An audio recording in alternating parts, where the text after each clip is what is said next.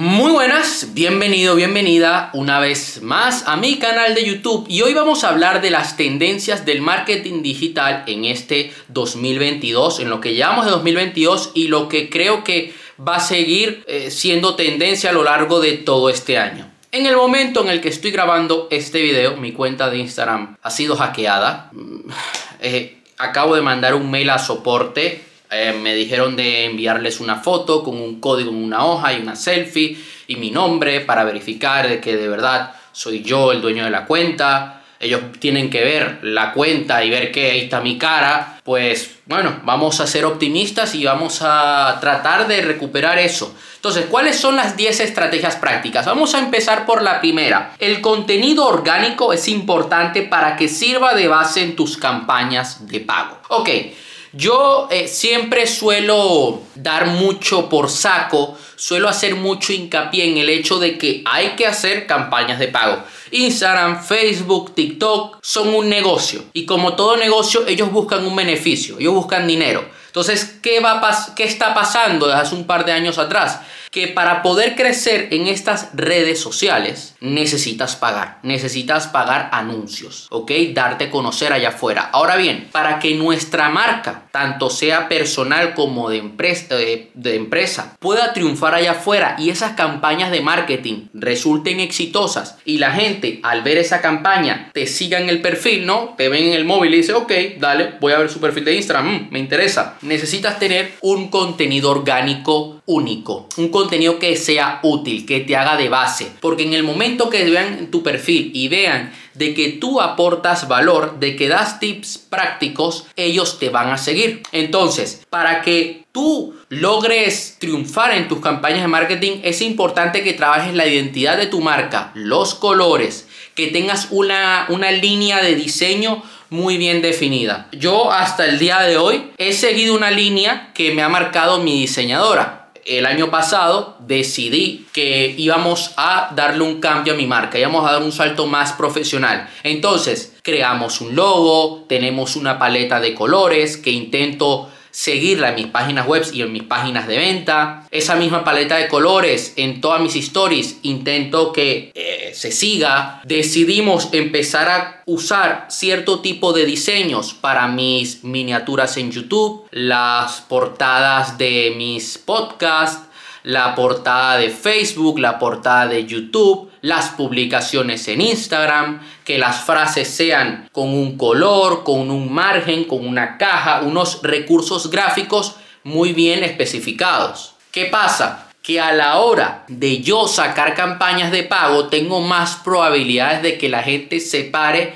y se tome una pausa, se tome un tiempo para ver mi perfil y ver que hay una línea gráfica. Yo, por ejemplo, cuando empecé, que todo lo hacía yo, que yo los diseños me los hacía yo, yo lo que hago es, le pago a la diseñadora cada cierto tiempo, dos veces al año, para intentamos actualizar mi marca personal y em, este verano vamos a actualizarla de nuevo. Mi diseñadora me dice, me da una, una serie de diseños y me dice cómo lo debo editar y cómo debo seguirlo. Claro, yo antes lo hacía yo, todo, a lo loco, a lo que saliera. Y la gente cuando entraba en mi perfil, sí, había contenido de valor, pero ese contenido no estaba bien presentado. Y es que por muy bueno que sea lo que dices, es muy importante el cómo lo dices el cómo presentas tu producto allá afuera. Y mucha gente subestima esto. Si la presentación de tu producto no es lo suficientemente atractiva, lo que va a terminar sucediendo es que la gente no te va a hacer caso. Por muy bueno que de verdad sea el producto, si el producto no lo presentas bien, la gente no te va a seguir. Y te lo digo desde mi propia experiencia. Últimamente he ganado más seguidores, ha sido porque yo vengo trabajando con mi contenido orgánico de esa manera.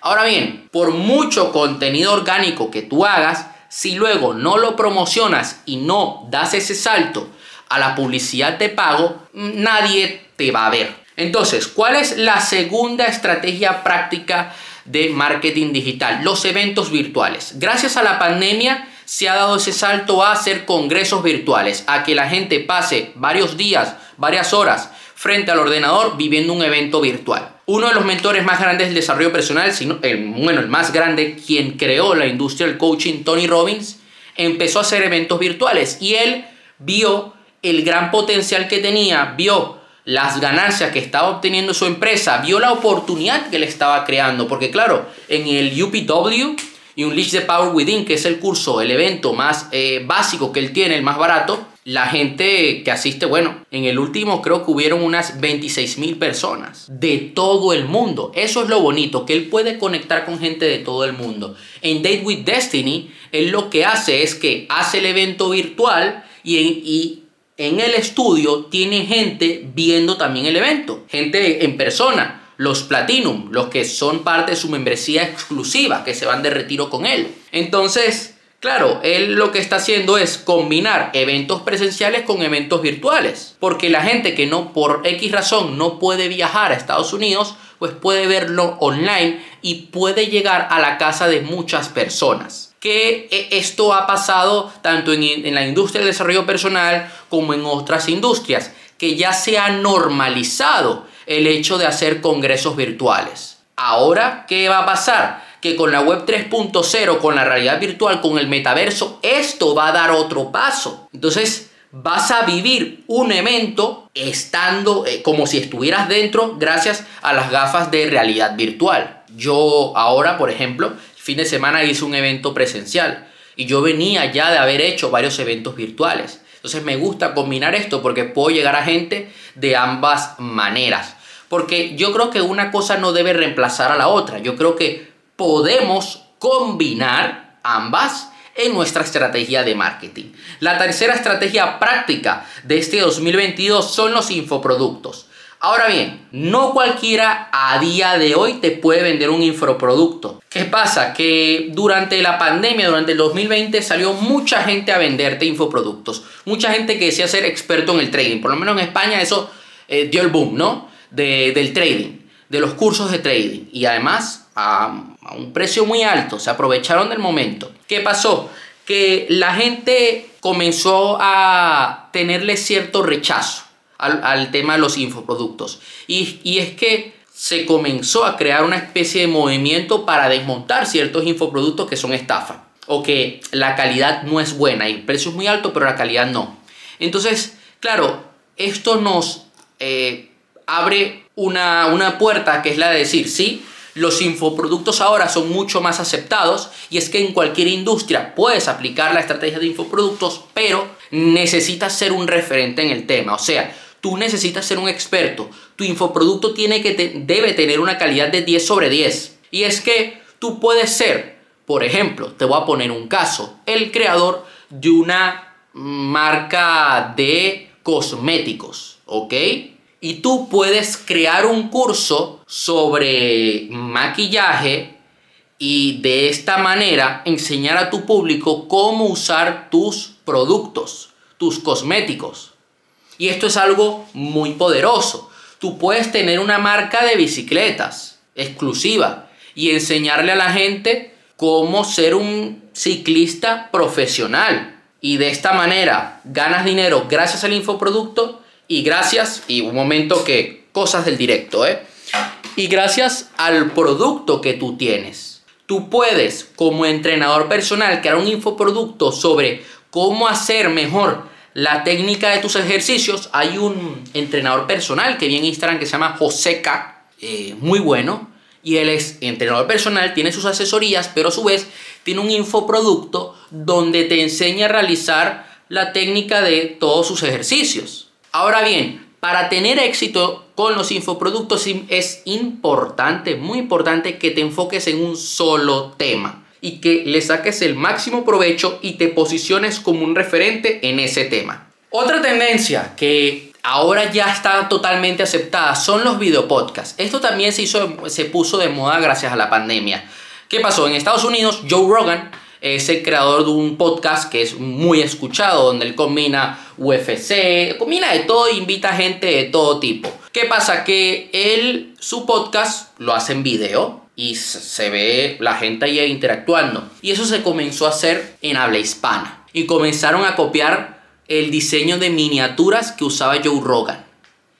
Y terminó pasando algo muy interesante, que de un tiempo para acá, Jordi White el youtuber del Rincón de Giorgio, creó The Wild Project y comenzó a invitar a gente muy famosa de Wild Project. Recientemente invitaron a Gerard Piqué, jugador de Fútbol Club Barcelona. ¿Y qué pasó? Que él ya él creó, terminó de consolidar la, la tendencia en los videopodcasts. Y es que esto lo puedes aplicar a cualquier sector. El poder hablar en un videopodcast aportando valor con algún cliente, con algún referente de tu sector y ambos hacer esa sinergia. Otra tendencia son los YouTube Shorts. Sí, los videos de menos de un minuto que se ven en este formato, así, con la pantalla así. ¿Qué pasa? Que los YouTube Shorts, Reels, TikTok, eh, son ahora mismo lo que está liderando el mercado. Pero en el caso de específico de YouTube Shorts, falta gente que cree contenido para YouTube Shorts. Falta gente que cree contenido potente. Y esto es una ventana que se abre.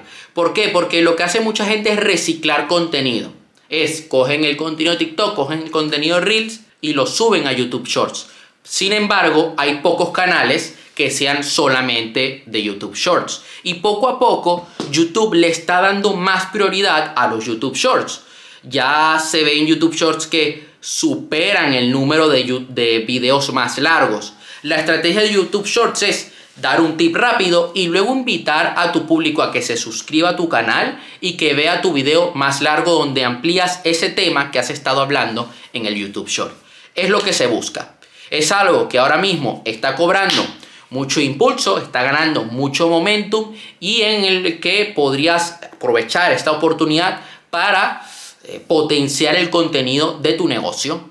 Otra estrategia muy potente para este año 2022 y que yo he estado eh, comenzando a aplicar es la de reciclar contenido. Ahora bien, ¿a qué me refiero con reciclar contenido? Muy sencillo, encontrar contenido antiguo que ha funcionado y actualizarlo. Entonces, tú puedes ir a tu perfil de Instagram, vamos a ir paso por paso. Puedes ir a tu perfil de Instagram y ver qué publicaciones en el pasado te han dado resultados. Si con el paso del tiempo has actualizado el diseño de tu marca personal, puedes volver a publicar este contenido, puedes actualizarlo, puedes agregar algún tip que no habías dado antes, muy potente. Por ejemplo, en YouTube vas a ver si cuáles son los videos más vistos en tu canal o cuáles son los videos que se están más viendo. Te das cuenta que hay algún video de tu pasado que se ve mucho. En mi caso es uno de coches. ¿Qué hice yo? Actualizar este video hacer una segunda parte. Y, y pongo las tarjetas del nuevo video en el video anterior, porque sigue llegando gente a ese video viejo de hace un par de años atrás. Y voy a seguir haciendo más videos actualizando ese video que tanto se ha visto. Esta es una eh, manera muy potente porque eh, debes aprovechar tu progreso. El que te has, eh, te has desenvuelto mejor en la cámara. Has avanzado, hablas mucho mejor, tu edición es diferente, todo es diferente. Eres otra persona. Entonces, aprovechemos este avance que has tenido, aprovechemos el contenido viejo que te ha funcionado y actualízalo, públicalo ahora y ese contenido luego lo puedes promocionar para generar comunidad, para crear interacción, para que nuevas personas te vean, para que puedas crecer y a través de esta relación que vas creando con tu comunidad puedas venderle un servicio o un producto. Es importante que sepas algo. Ahora mismo hay mucha competencia en todo el tema de la publicidad de pago. Por eso es tan importante las comunidades. Por eso es tan importante el tener un contenido orgánico que te sirva de base, que sea valioso. Entonces, otra estrategia que puedes aplicar es el email marketing. Es importante que cuides tu base de datos. ¿Y cómo nosotros vamos a cuidar nuestra base de datos? ¿Siempre enviando spam de ventas? No yo quiero que tu autoaudiencia en tu campaña de email marketing le envíes tips prácticos, le envíes contenido que le pueda funcionar, algún podcast, alguna guía, un PDF, un video exclusivo que solamente compartes a tu lista de email marketing. Puedes también ir un paso más allá, incluso juntarlos todos en un canal de Telegram y en ese canal de Telegram a día de hoy tú puedes hacer streams en un canal de Telegram, interactuar con ellos.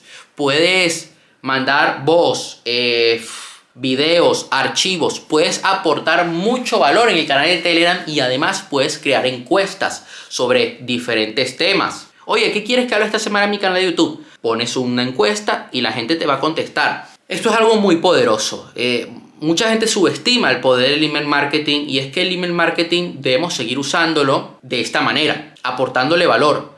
Y ya luego, cuando tú le has aportado valor, pues puedes ofrecerle un producto de bajo coste. Y en esa landing page le ofreces un upsell, un downsell, puedes hacer cross-selling. Hay infinidad de estrategias de embudos de ventas que puedes aplicar. Pero lo primero es crear esa relación, aportar contenido de valor, porque de esta manera vas a incrementar las ventas en tu negocio. Otra estrategia muy poderosa es la del influencer marketing.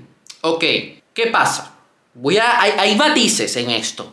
No el pagarle a alguien que promociona 3.000 marcas y solamente las promociona una vez. No, una persona que hace contratos a largo plazo con marcas. Mira, te voy a poner el caso del mundo fitness, te voy a poner el caso una, de una persona que admiro mucho, Adri Airlines. Adri Airlines es un culturista y él tiene ahora mismo eh, patrocinio con Life Pro, que es una marca de suplementación. Y ya llevan meses con Life Pro. Ya llevan meses poniendo en las stories los productos que consumen Life Pro. ¿Qué crees que hace la gente? Consumir los productos de Life Pro.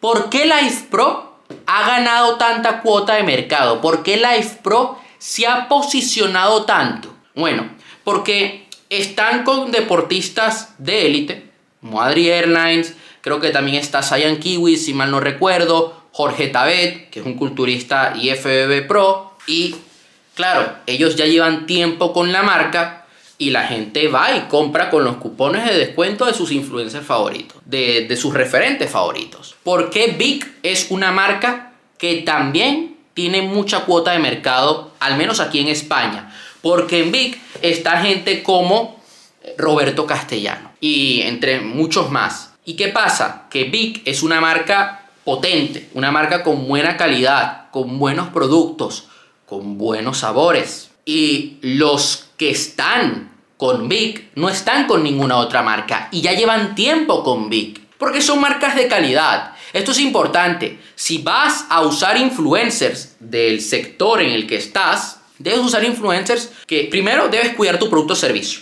O sea, tu producto debe ser muy bueno. Y segundo, debes tener una relación a largo plazo con ese influencer para que la gente se vaya familiarizando y pueda empezar a consumir tu producto. Por eso yo a día de hoy pues me gustan esas marcas porque he visto que ellos las usan. Te voy a poner otro caso un poquito más extremo en el mundo fitness. Ahora mismo en G-Labs, una marca de SARMS, eh, está pues colaborando con culturistas profesionales y con preparadores profesionales. ¿Y qué va a terminar pasando? Que la gente va a decir, oye, si este, este señor que yo sigo, que es una persona seria, con conocimiento y experiencia, consume esta marca, yo voy a consumir esta marca. Y eso hace que, se, que el branding de la marca crezca, que se potencie. Y esto hay que saber usarlo. Es una herramienta que nosotros tenemos. Otra estrategia muy poderosa es la de los metaversos. Los metaversos son eh, algo que todavía le falta mucha madurez todavía eh, esto puede tomar cinco años como, como, como mínimo. Puede que en los próximos cinco años veamos más crecimiento de ese tema, pero ya podemos empezar a adentrarnos porque los metaversos nos van a permitir, por ejemplo, crear eventos virtuales. La publicidad dentro del metaverso va a ser muy poderosa. Entonces, puedes empezar a invertir en el metaverso. Yo esto es algo que hago hincapié. Oye, Puedes empezar a invertir en criptomonedas relacionadas con ciertos metaversos. Puedes empezar a invertir en bienes raíces virtuales, comprando y vendiendo parcelas dentro de los diferentes metaversos que hay. Te pongo un ejemplo, Sandbox. Sandbox es el metaverso ahorita mismo más grande que hay. Entonces, esto es algo que debemos empezar ya a estudiar, a analizar, para que en el momento indicado nos, podamos subir a esta, a esta ola y hacer que nuestro negocio se adapte y crezca. Hay que aprovechar las tendencias que hay allá afuera en el, en el mercado y poder usarlas. Esas personas que usaron la tendencia de los eventos virtuales, ¿dónde están ahora? Esas personas que van a combinar los eventos virtuales dentro del metaverso, ¿dónde van a estar? Claro. Y eso es, esa es la visión que nosotros debemos tener. Debemos tener una innovación estratégica constante en nuestro negocio. Hay dos pilares, la innovación y el marketing. Y esto es algo que siempre debemos aplicar para que nuestro negocio se mantenga joven, no caiga en decadencia y podamos seguir siendo referentes en nuestro sector. Y por último, la estrategia número 10 son las comunidades. Voy a poner el caso de Discord. Discord se creó como una aplicación para que tú puedas juntarte con tus amigos mientras juegan videojuegos. Y Discord fue un paso más allá. Tú puedes usar Discord como... Eh, hay una herramienta que se llama Launch Pass. Si tú pagas Launch Pass, puedes acceder a un canal de Discord privado. O sea, yo te puedo vender el canal de Discord privado de conviértete en una persona de éxito y tú accedes con un código único y de esa manera, pues accedes a un contenido exclusivo. Entonces, las comunidades son muy buenas porque juntas a todo tu público, das contenido exclusivo y puedes generar sinergia. La gente se puede conocer, pueden aportarse valor. Es muy importante que sepas algo, una comunidad sin un líder no tiene sentido. Tú debes liderar tu comunidad porque si no, por naturaleza humana, alguien va a salir y se va a apoderar de tu comunidad. También es importante que tengas moderadores para que no haya spam dentro de comunidad dentro de tu comunidad para que no haya un desorden y haya un respeto y una línea que se siga del contenido que se va a compartir dentro de esa comunidad. Las comunidades son sumamente importantes y es una manera de fidelizar tu audiencia, de crear un movimiento y ese movimiento te va a dar dinero. Ese movimiento es, un grupo de gente que te va a comprar, que te va a comprar productos premium. Entonces es importante que lo usemos. Por ejemplo, eh, Tony Robbins tiene en Facebook Inner Circle. Es una formación que da cada cierto tiempo y la gente se conoce en el grupo de Facebook. Entonces, eh, imagínate si esto lo podemos aplicar al mundo de la moda, al mundo del el deporte, etc. Es algo sumamente poderoso. Eso sería todo por hoy. Te mando un fuerte abrazo, ya sabes, déjame un like, comparte este video, suscríbete al canal, activa la campanita y cualquier duda que tengas o un tema que quieras sugerir, pues puedes dejarlo allá abajo en la caja de comentarios o me puedes escribir al Instagram que voy a estar dejando abajo en la descripción. Hasta la próxima semana.